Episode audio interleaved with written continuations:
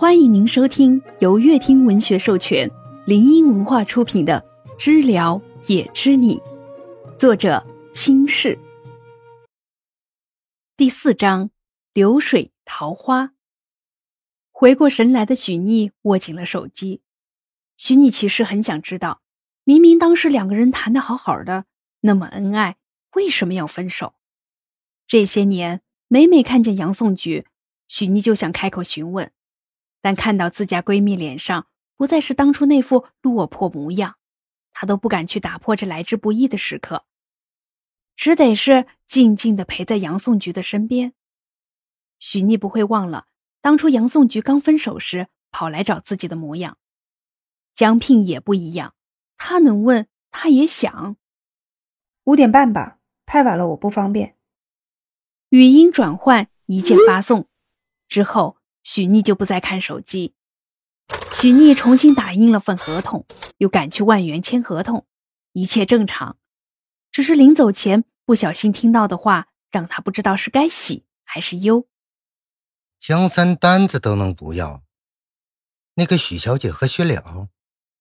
许逆现在才知道，这些污秽的话原来是可以脱口而出的，瞬间感觉心头燃起了一团无名火，想直接冲上去。和他们争辩一番，握成拳的手跃跃欲试，想直击别人的身体，脚想往回走，可是身上像是有着千斤重，挪一小段距离也做不到，就这么木讷的站在原地。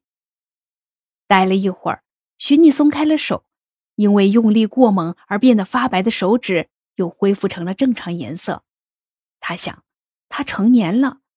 无故袭击别人是要负刑事责任的，他的路还有很长。为了这些人留下案底，实在太亏了。许逆的身体渐渐不再那么僵硬，即便光滑的额头没有刘海，他还是习惯性的用手轻轻扫过，摸了摸耳边的碎发，将碎发往耳后挽。淑女自不富裕。许逆这么安抚着自己的内心。客户是业绩，是工资，是生活，生活等于钱，钱等于心肝儿。他转头看向那间会议室，也没有生气，只是平静的继续听着他们胡乱猜测，越听越无奈，眼中时不时闪过无语，有时还会翻个白眼儿。为什么心肝们这么没脑子？许逆面若青红，随风踏入人流，两波气味冲得他想沉溺其中。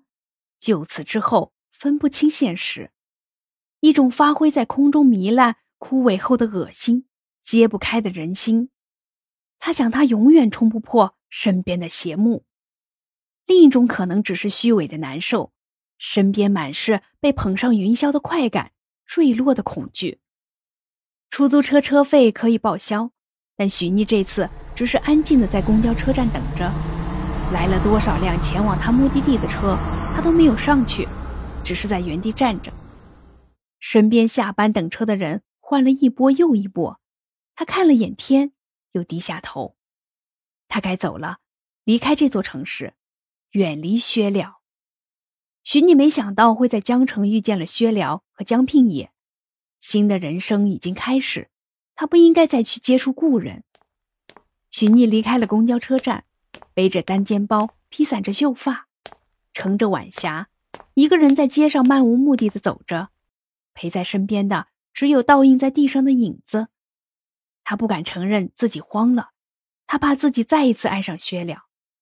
路过奶茶店，许逆驻足欣赏排成长队的情侣，告诉自己，可能和江聘也见过面，自己就要买车票，灰溜溜的跑到别的地方了。奶茶店的喇叭里一遍一遍重复着。走过路过，不要错过情侣半价优惠。许妮站了半天，也没有排队买奶茶的打算。冷不丁的有个女孩出现在自己面前，将一杯果茶递到许妮面前。女孩眼中阳光明媚：“小姐姐，送你啦！你都看了半天了，单身别不好意思排队呀。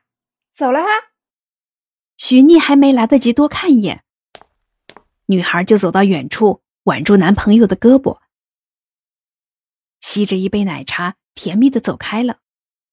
细细品尝的许逆，甜甜的勾着嘴角，恋爱的酸臭味儿，但不妨碍祝他们途经人山人海，终念流水桃花。可能他的桃花他再也不会念了。许逆吸了吸鼻子，打开了微信语音通话。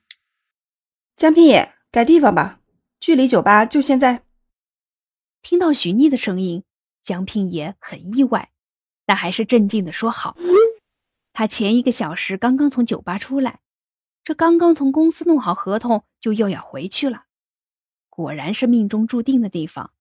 江聘也只好开车回去，找经理开了一间包间，很安静，也很适合谈合作。